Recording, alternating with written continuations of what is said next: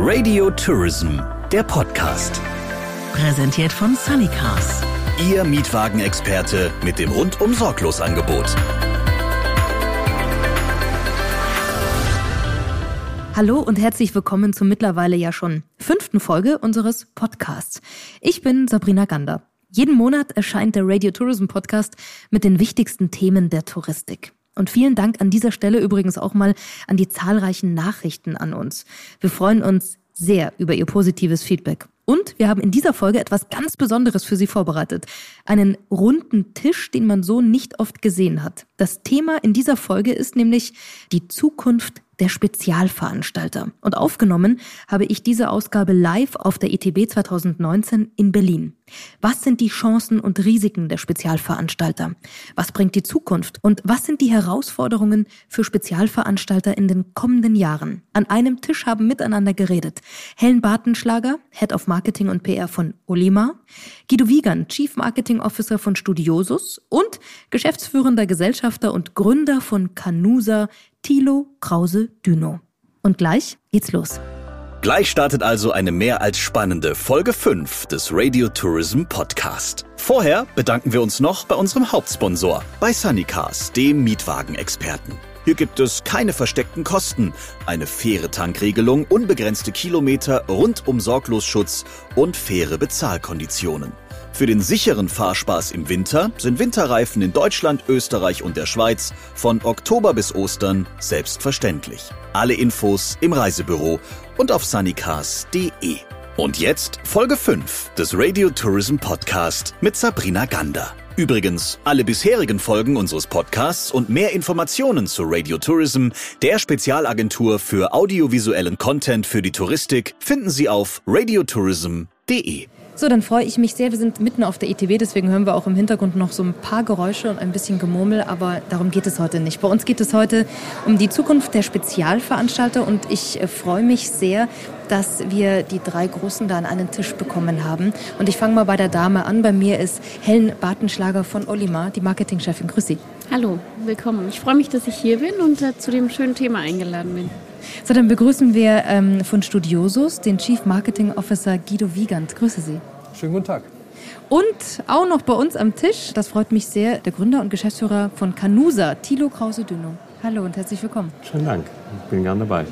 Ja, dann äh, fangen wir doch gleich mal an. Also warum haben wir uns dafür entschieden, dass wir sagen, Zukunft der Spezialveranstalter oder überhaupt Spezialveranstalter, warum ist das so ein Thema? Vielleicht, wenn wir uns mal so die letzten Zahlen anschauen. Ich habe mal geguckt, es gab für das gesamte Touristikjahr 2017, 2018 laut dem Marktforschungsunternehmen GfK für die Reisebüros einen Zuwachs von 7 Prozent. So allgemein jetzt erstmal, ja. Und dann hieß es laut dem DRV-Ausschuss, vor allem profitiert haben von diesem Umsatz plus die Spezialveranstalter und Nischenanbieter. Ich gebe jetzt mal das in die Runde. Warum glauben Sie, gewinnen Sie gerade? Also ich ähm, denke mir, dass gerade bei uns im Nordamerika-Bereich äh, es eine große Rolle spielt, äh, dass der Kunde eben eine Reise ausgearbeitet bekommt, wofür er normalerweise sehr viel Zeit aufwenden muss, wenn er es einzeln alles bucht, wenn er die Leistungen alle einzeln bucht. Wir betrachten uns, äh, wenn Sie so wollen, als das Google äh, für die Reisevorbereitung für den Kunden. Denn der Kunde ist, wenn das ist äh, das, was wir immer wieder sagen, der Kunde ist ja teilweise im Netz verloren. Ich frage meine Mitarbeiter immer, ob eigentlich durch Google und Co. die Reisevorbereitung transparenter geworden ist oder intransparent ist. Und äh, meistens höre ich dann, ja, ist doch alles viel transparenter geworden, aber im Grunde genommen ist es genau das Gegenteil. Es ist intransparent geworden. Der Kunde muss ja versuchen, sich im Netz zurechtzufinden. Er muss äh, vor allen Dingen auch äh, sicher sein, die richtige Wahl zu treffen. Und dabei helfen wir ihm. Und das ist unsere Aufgabe. Und so sehen wir unsere Aufgabe, dass wir den Kunden ausführlich beraten, dass wir ihn individuell seine Reisen zusammenstellen. Ja, bei Olima ist es im Prinzip so, wir agieren da ganz stark nach unserem Claim, auch im Logo, besonders Reisen. Also ich denke einfach, wir als Spezialreiseveranstalter sind in der Lage, den Kunden wirklich besondere Reisen aufzulegen. Und das möchte, also gerade unsere Zielgruppe möchten genauso reisen. Sie möchten keine Produkte von der Stange, sie möchten besondere Hotels. Und damit meine ich nicht nur im Hoch hochpreisigen Segment. Besonders kann auch ein besonderer Ort sein, ein besonders kleines Hotel, ein Boutique-Hotel oder vielleicht der Toskana oder auch in Portugal die Posadas, die Paradores oder das Herrenhaus mit Weingut angeschlossen. Also etwas Besonderes, was entdeckt werden will. Weg von der Stange, weg vom Mainstream und ja, jeder von uns ist doch immer wieder auch auf der Suche nach besonderen Erlebnissen. Und das gibt es eben auch, wie Sie ja richtig sagen, ähm, im Internet ist das schwieriger zu finden. Was Besonderes, ein Extra, ein Highlight dazu buchen. Als Studienreisenanbieter betreiben wir ein ähm, mühsames Geschäft. Und das passt bei vielen Generalisten einfach nicht in die Denke, nicht in die Prozesse, wo man sich eher darüber Gedanken macht, wie kann ich einen Kunden oder wie Generalisten ja sagen, Pax möglichst prozessoptimiert in den Urlaub verfrachten, um mit hohen Auslastungsquoten viel Geld zu verdienen. Das ist ein ganz anderes Geschäft, das ist eigentlich eher Spedition. Äh, währenddessen wir uns von morgens bis abends Gedanken machen, ähm, wie können wir dem Kunden einen schönen Urlaub machen. Wir beschäftigen uns damit, was er von morgens bis abends vor Ort am besten tun kann, damit er eine gute Zeit hat, damit er Land und Leute kennenlernt. Und wenn man sich vorstellt, wir haben 100.000 Kunden plus minus im Jahr und das verteilt sich auf 128 Länder, auf weit über 1000 Routen, auf 5000 Termine, dann sieht man, wie kleinteilig dieses Geschäft ist. Dass es bei uns nicht um Prozessoptimierung geht. Wir haben einen sehr hohen Personalaufwand für jeden einzelnen Kunden, der weit höher ist als bei einem Generalisten.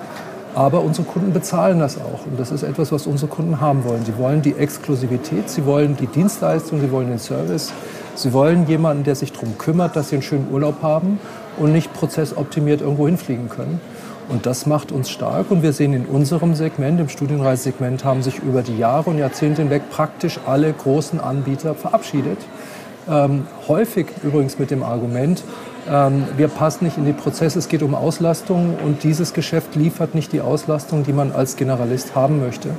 Und das ist, glaube ich, auch eine Chance für Spezialisten. Wir konzentrieren uns auf einen schönen Urlaub für unsere Kunden. Sind denn vielleicht auch, gerade so die wachsende Zielgruppe der Babyboomer, spielen die Ihnen auch so ein bisschen in die Hand? Dass Sie sagen, ja, auch da merken wir, die reisen individueller vielleicht, die wollen eben mehr erleben. Kann das sein? dass diese Generation auch ein, ein Nein, Teil also davon ist? Für, also für, bei uns ist es tatsächlich so, dass unsere Gäste in der Regel äh, in der zweiten Hälfte ihres Lebens sind. Das hat was damit zu tun, dass Menschen, die was weiß ich, 25 Jahre alt sind, die haben zwar ein Kulturinteresse, aber häufig nicht die Kaufkraft oder möchten auch nicht pauschal organisiert verreisen, haben andere Konsumprioritäten. Die Kombination zwischen Kaufkraft einerseits, aber auch Ausgabebereitschaft andererseits um sich eine Studiosusreise zu leisten, kommt erst mit den Jahren. Das ist so, wie man gute Weine nicht mit 20 trinkt, wie man in eine gute Oper auch nicht mit 20 geht, sondern manche Dinge äh, macht man in der zweiten Hälfte seines Lebens. Da gehören unsere Arten von Reisen dazu. Insofern rein soziodemografisch hilft uns es natürlich, dass jetzt viele Menschen, äh, die wir ansprechen, äh, gerade, äh, dass es eine wachsende Zielgruppe ist. Ähm, auf der anderen Seite bieten wir ein differenziertes Programm, haben Youngline Travel im Angebot, was sich sehr gut vermarktet für Marco Polo, was ein Facebook-Produkt ist, was wir komplett anders vermarkten als eine klassische Studienreise. Also ich glaube, wir alle müssen da ein Stück weit mit der Zeit gehen, ohne dass wir jetzt technische Frontrunner sein müssen. Wir müssen jetzt nicht jeden Schmarrn mitmachen. Äh, wir können manche Pleiten, Pech und Panne den anderen überlassen. Aber natürlich müssen auch wir uns da verändern. Und die, die Babyboomer sind keine Selbstläufer. Das glaube ich nicht. Also bei uns spielt mehr eine Rolle, welche Interessen haben die Kunden? Äh, in welche Richtung wollen sie reisen? Wollen sie eine naturverbundene Reise haben? Wollen sie eine Städtereise machen? Wollen sie ein Island-Hopping auf Hawaii machen? Oder durch Alaska fahren und äh, Bärenbeobachtung und Wahlbeobachtung im Programm haben? Und damit komme ich auch schon zu einem Thema, was bei uns ganz wichtig ist, nämlich die Inspiration. Und äh, das versuchen wir, und ich glaube auch mit Erfolg, ähm, über Kataloge noch zu lösen. Äh, auch das unterscheidet uns ja wesentlich von den sogenannten OTAs oder äh, auch vielen Großveranstaltern. Wenn man sich mal die Kataloge der Großveranstalter anguckt, die wirklich äh, sehr faktenlastig sind und äh, teilweise noch Preise beinhalten, die äh, nach, nach dem Erscheinen der Kataloge schon nicht mehr Gültigkeit haben.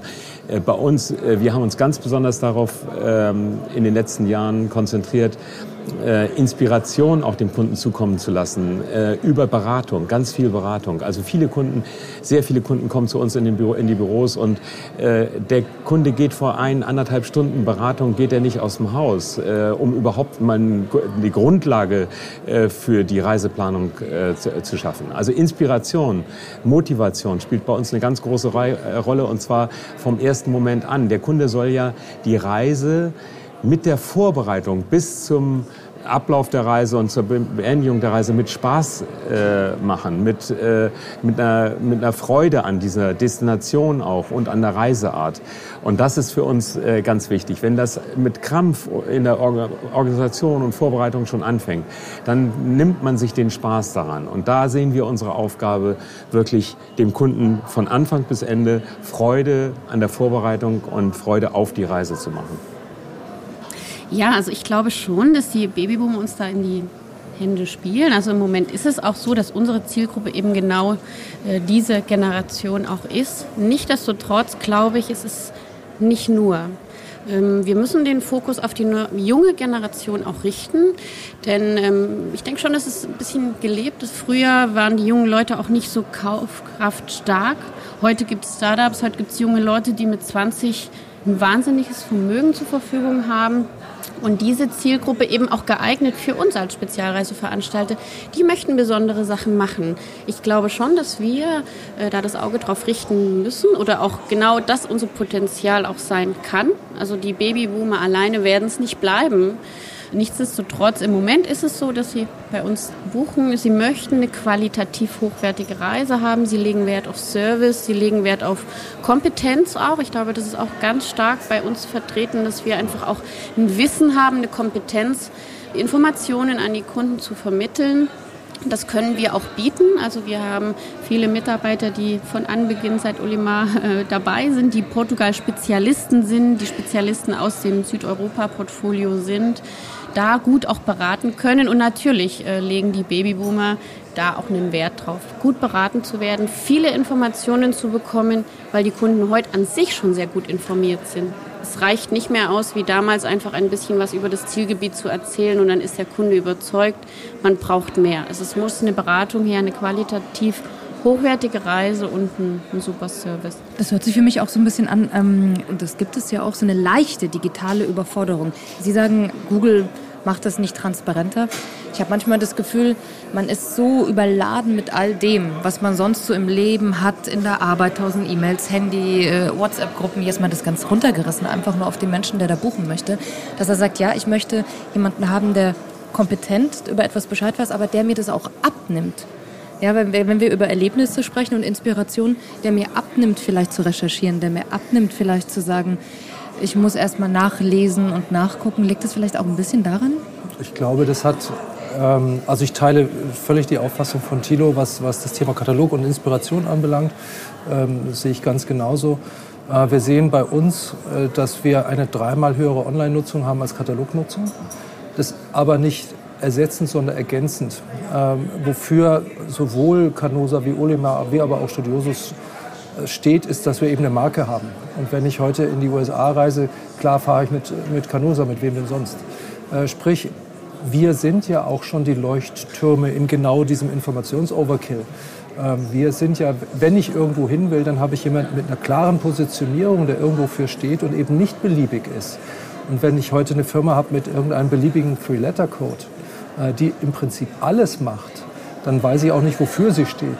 Währenddessen wir Spezialisten stehen für eine Art des Reisens, für Zielgebiete ähm, und gerade in einer Online-Welt, die so, vermeintlich transparent schafft, auch da teile ich deine Auffassung, so transparent ist es ja dann doch nicht, sind wir als Spezialist mit einer klaren Positionierung, bieten wir Orientierung. Und das hilft den Leuten.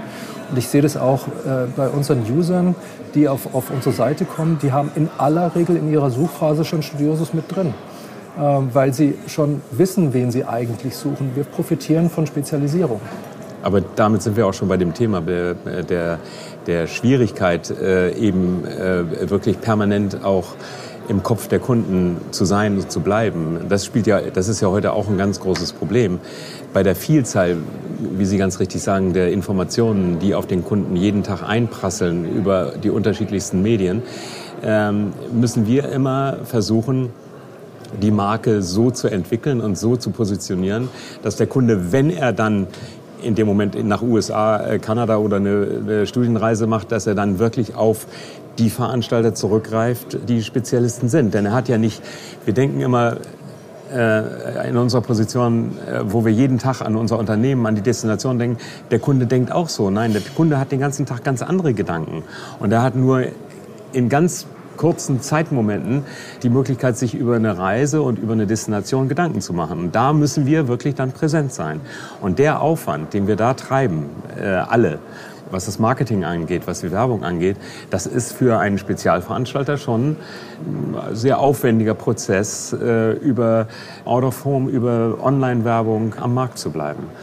Aber das ist eben halt unsere Aufgabe. Wir müssen also einmal die Marke entwickeln, so dass sie beim Kunden nicht aus dem Kopf geht und zum anderen ähm, da eben sehr stark investieren, dass das so bleibt. Ne?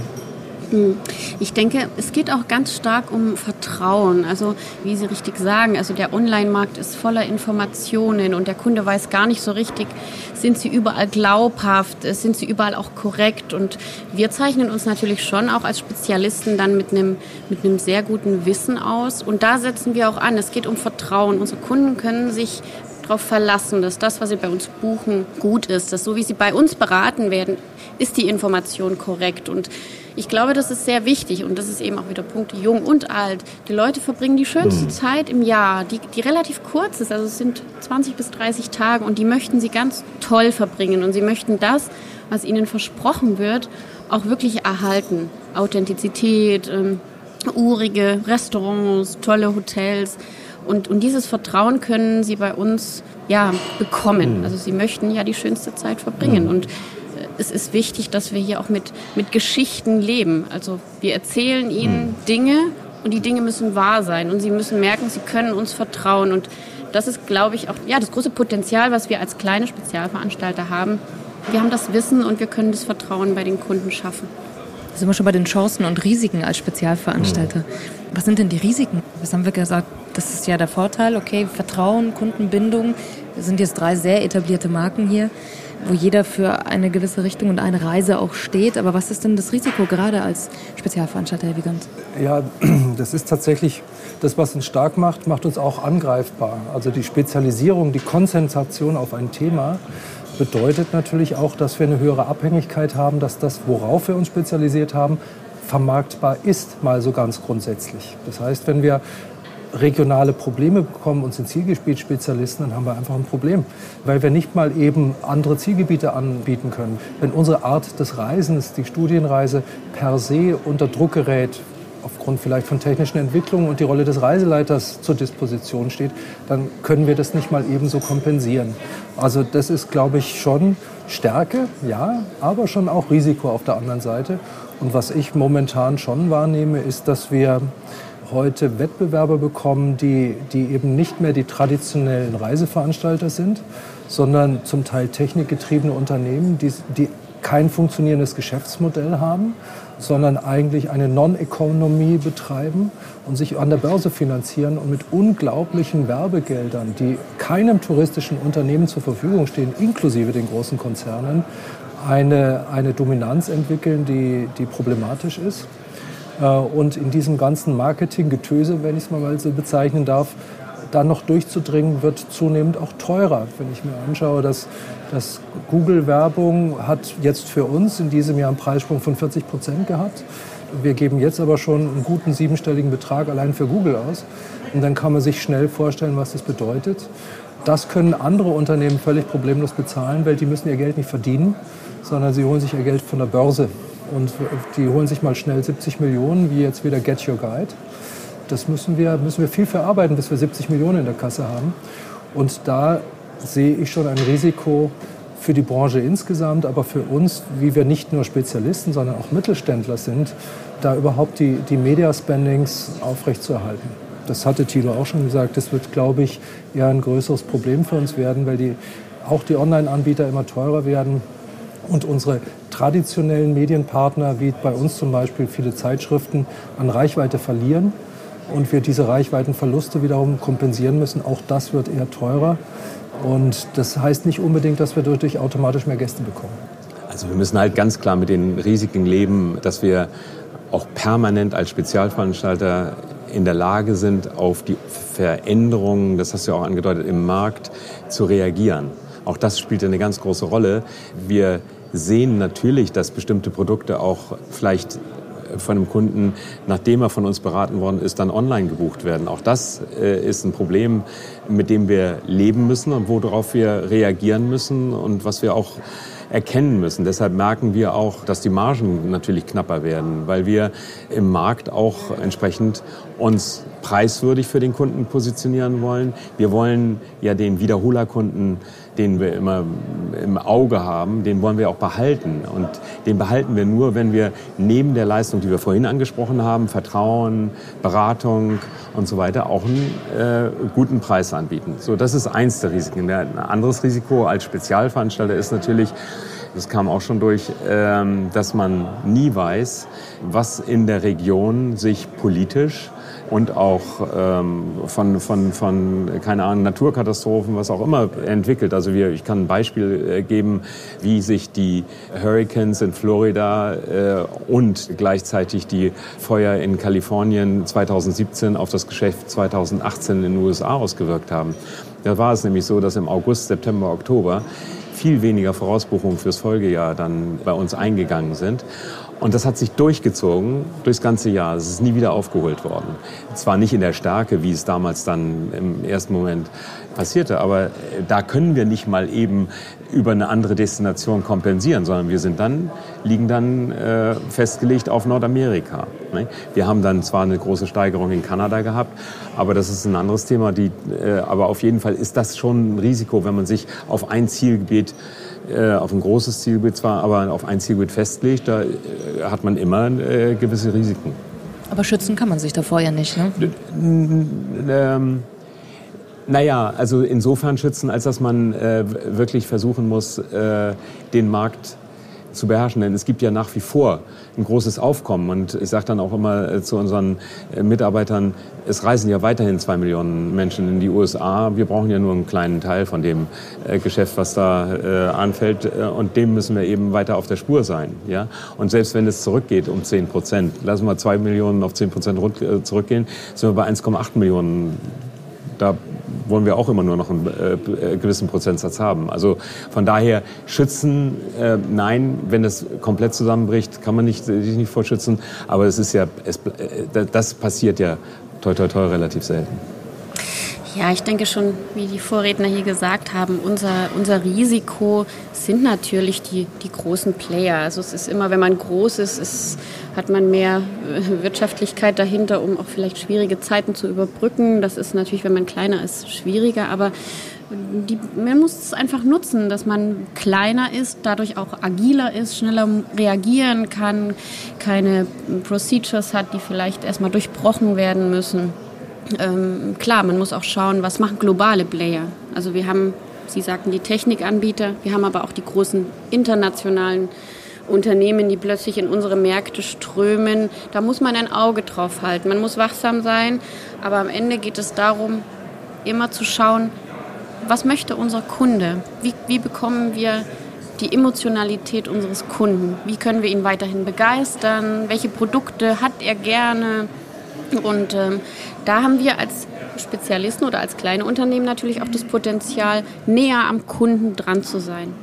Zu erkennen, was möchte der Kunde, wie möchte er reisen, wie reist er heute, wie möchte er vielleicht nächstes Jahr reisen. Einfach zu erfahren, was hat ihm gefallen, danach zu justieren, wo ein Feedback kommt, wo man noch besser werden kann. Und äh, ich glaube, das ist genau das, was uns unser Potenzial als kleinere ist, das wirklich aufzugreifen, darauf zu reagieren und es kundenpassend für, den, für die nächste Reise zu machen.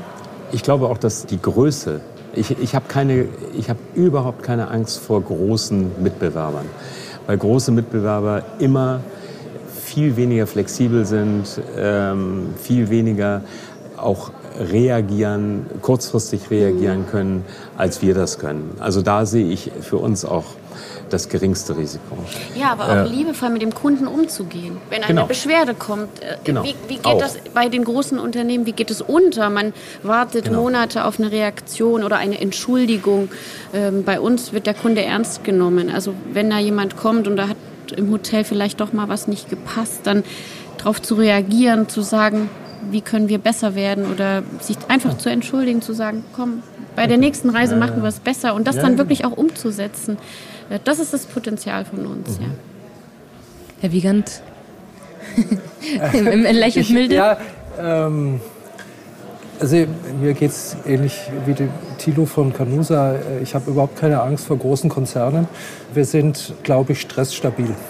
Ich hätte eher Sorge für diejenigen, die, die mit anderen Mitteln kämpfen. Also die Großveranstalter, da, da habe ich keine genau. Probleme, genau. weil die, die Arbeit, kochen mit Wasser. Genau. Äh, bei Anbietern aus anderen Märkten, mhm. die zum Teil ja in unsere Branchen reindrängen und mit unseren Leistungen gar kein Geld verdienen müssen, sondern wo das Marketing-Tools sind, wie jetzt kürzlich die Aktion von Check24, die mit Reisegutscheinen von 250 Euro werben, äh, dann können die das, weil sie eben kein Geld damit verdienen müssen. Und die spielen mit anderen Spielregeln. Das, äh, da, da mache ich mir Sorgen. Konzern an sich, ich, ich bin ein sehr überzeugter Mittelständler. Ich glaube, dass wir das bessere Unternehmenskonzept und das stabilere Unternehmenskonzept haben. Allerdings muss ich zugeben, äh, also wenn ich mir jetzt sowas bei der TUI anschaue, wie Zack zum Beispiel, sofortige Reaktionen vor Ort, wo Reiseleiter vor Ort bereits Schadenregulierung vornehmen können, Reklamationsregulierung vornehmen können, also ich glaube schon auch Großveranstalter machen in Summe einen guten Job, sonst wären sie keine Großveranstalter. Mhm. Und sonst wären sie es nur ganz kurzfristig. Aber eine TUI, die seit Jahren und Jahrzehnten so groß ist, macht in Summe wahrscheinlich mehr richtig als falsch. Aber das heißt nicht, dass sie sich im Markt tatsächlich durchsetzen können, weil dass sich äh, Spezialisten immer stärker positionieren, dass sich der Mittelstand immer stärker positioniert. Das sehen wir jetzt nicht nur seit zwei Jahren, sondern das ist ein Effekt, den können wir seit Jahren feststellen. Der Mittelstand ist auf dem Vormarsch, äh, die Spezialisten sind auf dem Vormarsch und die großen Generalisten stehen massiv unter Druck. Aber einen schlechten Job würde ich denen jetzt nicht attestieren. Also da, ich finde, das machen die ganz ordentlich. Und wir als Mittelständler, zumindest bei Studiosus, leben ja auch von der Infrastruktur, die die Konzerne schaffen. Wir leben davon, dass da große Vertriebsorganisationen geschaffen werden. Wir leben auch von den Flugkapazitäten, die dort aufgelegt werden, von den Hotelkapazitäten, von der Verkehrsinfrastruktur. Also Mittelstand alleine wird es nicht richten. Wir brauchen schon auch ein paar große Player, damit wir uns in diesen äh, Möglichkeiten auch bewegen können. Und dazu kommt, dass wir natürlich auch, äh, genau wie die Großen, massiv investieren äh, in Systeme. Also auch wenn äh, wir als Canusa zum Beispiel gar nicht online buchbar sind, äh, sondern eben nur offline buchbar sind, aber natürlich sehr starke Präsenz im, äh, im, im Netz haben, dann, wenn ich die Investitionen sehe, die wir da tätigen, dann geht es bei uns aber in die Richtung, dass wir versuchen, die Produktive zu verstärken und auch die Beratung zu intensivieren. Aber es geht nicht in die Automatisierung der Abwicklung mit dem Kunden, sondern die Automatisierung ist vielleicht hinten, äh, was Reiseunterlagen angeht, das müssen wir automatisieren, aber nicht was die Beratung angeht, sondern wir müssen einfach noch mehr Content äh, über die Systeme auch für den Berater schaffen. Also was sein Know-how auch äh, anreichert. Das ist für uns ganz wichtig. Und ich sehe genau das Problem, was du vorhin angesprochen hast, Guido, ähm, dass es Unternehmen gibt, die am Markt äh, Geld äh, einsammeln und dann mit neuen Ideen plötzlich auf den Markt kommen und vielleicht mal für eine gewisse Zeit, für eine kurze Zeit da sind, aber die genauso schnell, und das haben wir in den letzten Jahren ja immer wieder gesehen, genauso schnell auch wieder vom Markt verschwunden sind. Mhm. Ne? Also das Nachhaltige, so wie wir arbeiten, dass wir wirklich am Ende des Jahres auch profitabel sein müssen, wir alle drei profitabel sein müssen, das ist bei den Unternehmen ja nicht im Vordergrund. Bei denen steht ja nur im Vordergrund, dass sie mit einer neuen Idee möglicherweise einen Marktwert schaffen, der in Zukunft generiert äh, werden kann. Ne? Aber wie kann man sich dagegen wehren? Also wenn wir jetzt über dieses Check24-Beispiel nochmal kurz nachdenken, reden, es ist ja nur ein Beispiel jetzt ähm, und steht für viele andere vielleicht auch. Kann die Branche denn an sich sich ein wenig davor schützen oder kann man irgendetwas machen, regulieren? Nein, geht ja eigentlich nicht, oder? In diesem digitalen Zeitalter auch. Also wir haben leider ja die Situation, auf einer politischen Ebene, dass alles, was die Preise senkt, wird zunächst mal politisch gefördert. Ich finde aber, günstige Preise haben natürlich irgendwann Vorteile für Verbraucher, aber irgendwann aber auch nicht mehr. Weil von den Reisepreisen müssen auch Gehälter bezahlt werden, da müssen Arbeitsplätze geschaffen werden und vieles andere mehr. Da wollen, soll auch Geld in den Zielgebieten verbleiben.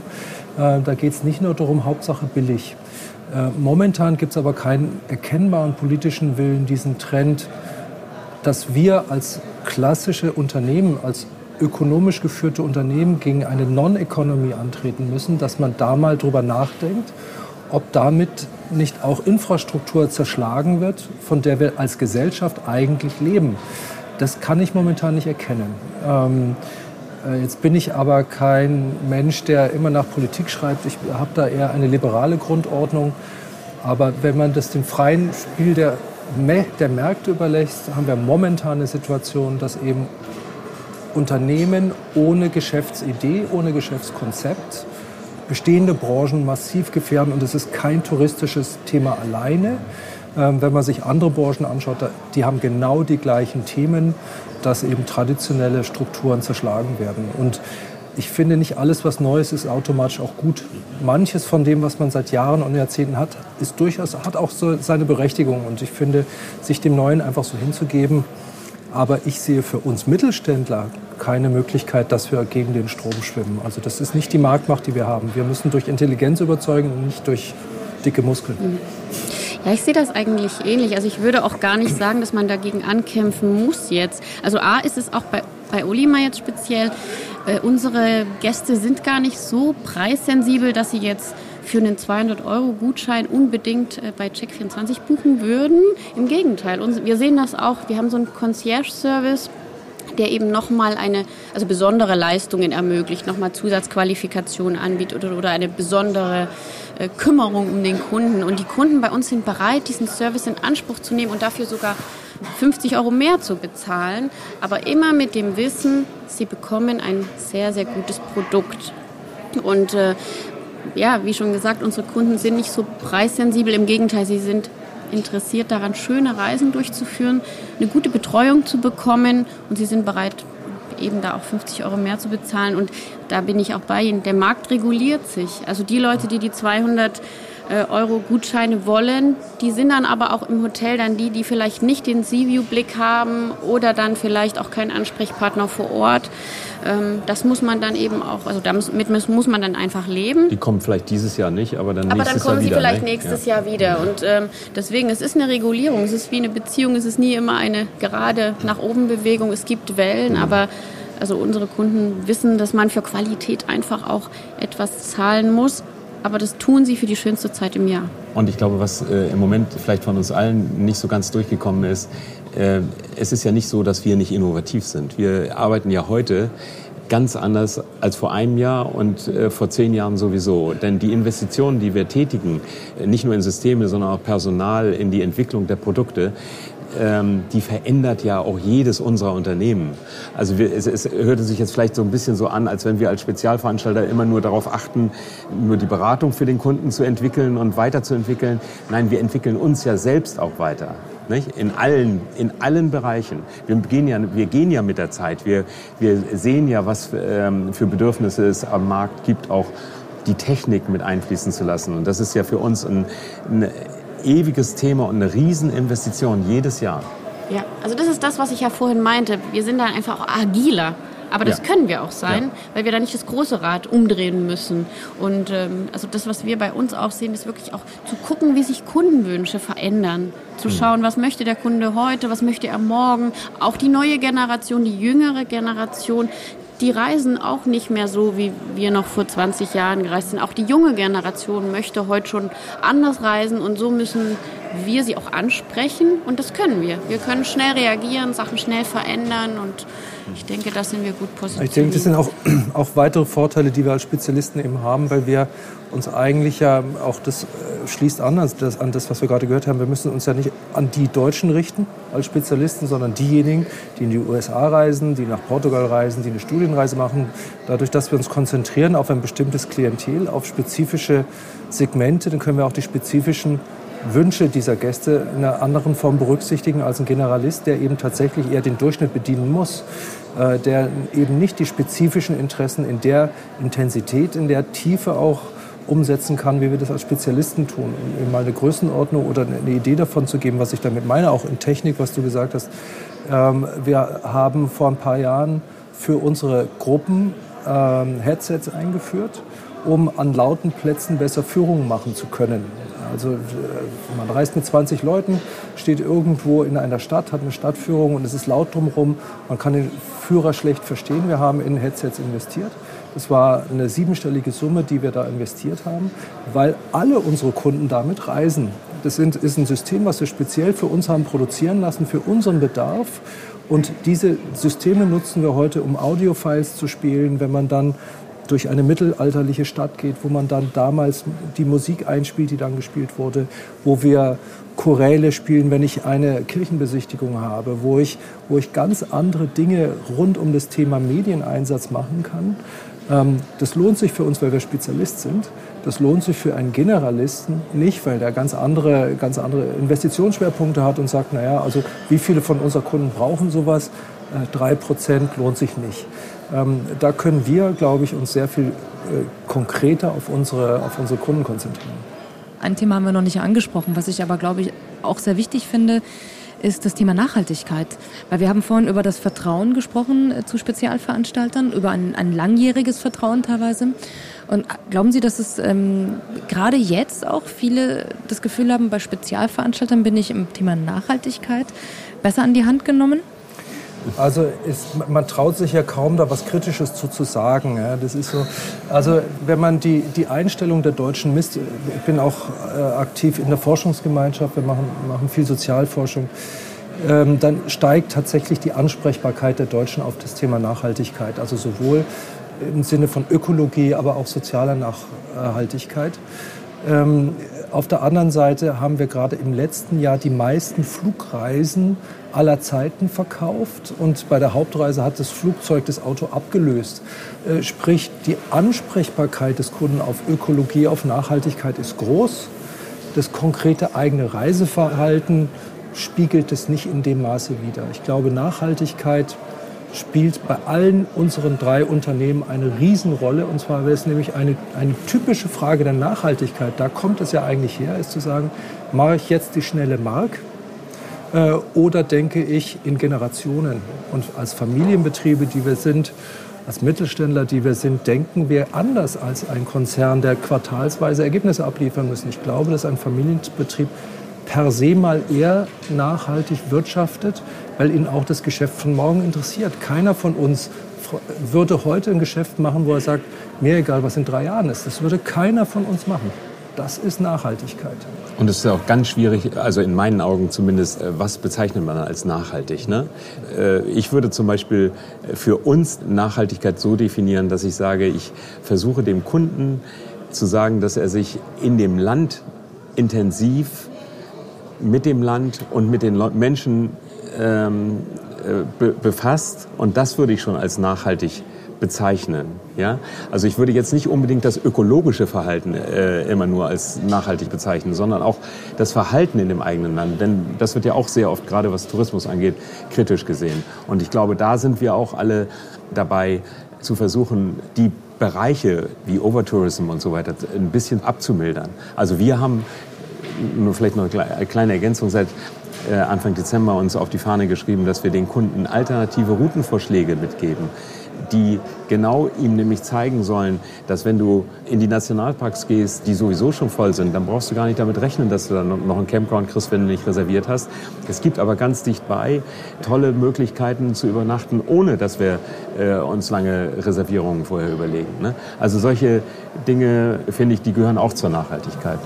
Also für uns spielt es eine sehr, sehr große Rolle auch. Also wir als Unternehmen Olima sind auch ähm, Tour zertifiziert, also mit einem Nachhaltigkeitssiegel auch ausgezeichnet. Wir ähm, als Unternehmen arbeiten nachhaltig in, in vielen Facetten, aber auch in der Auswahl unserer Hotels. Also wir nehmen sehr stark auch diese Green Hotels auf und sehen, dass auch da bei den Kunden eine große Nachfrage mhm. besteht. Und da fließen ganz viele Faktoren rein. Das ist das Soziale, das ist die Umwelt, also Nachhaltigkeit spielt einfach in viele Bereiche rein, genau wie Sie sagen. Ähm, ich sehe aber schon auch das, die neue Generation, die nachkommt, ist ganz stark daran interessiert. Die Menschen kümmern sich wieder um die Umwelt, um Menschen vor Ort. Die wollen wissen, wie ist das dort, wie geht es den Menschen, die dort leben. Also es wird sich gekümmert. Und äh, da sehe ich eine ganz große Rolle, auch die wir stark unterstützen. Also wir haben jetzt auch als Olima unterstützen Projekte der Säuberung von Stränden und stellen dafür auch explizit ein Budget zur Verfügung, um da einfach auch unseren ja, Beitrag zu leisten, ein Stück weit, ein Stück weit die Welt wieder blauer zu machen. Wir kommen jetzt zum Ende und vielleicht noch mal ganz kurz in die Runde, was Ihre Wünsche für die nächsten Jahre sind. Wir wissen ja immer nicht so genau, was sowieso auf der Welt passiert, aber was würden Sie sich, jeder Einzelne vielleicht ähm, und für sein Unternehmen gerade sprechend, wünschen für die nächsten Jahre? Fangen wir mit dem Herrn Wiegand vielleicht an. Wünschen oder träumen? Ist Weihnachten? Sie dürfen beides.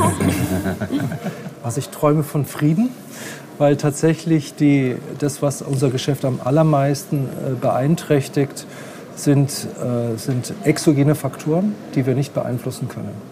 Und wenn wir jetzt gerade sehen, dass sich, die, dass sich Nahost, die arabische Welt, touristisch wieder erholt, profitieren wir sehr stark davon.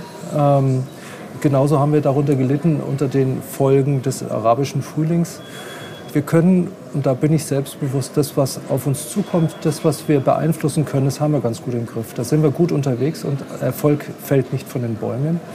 Aber diese exogenen Faktoren sind für uns vollkommen unkalkulierbar und wenn ich mir was wünschen dürfte, Frieden, keine Waldbrände in Portugal zum Beispiel und vieles andere mehr, was unser Geschäft doch sehr stark tangiert.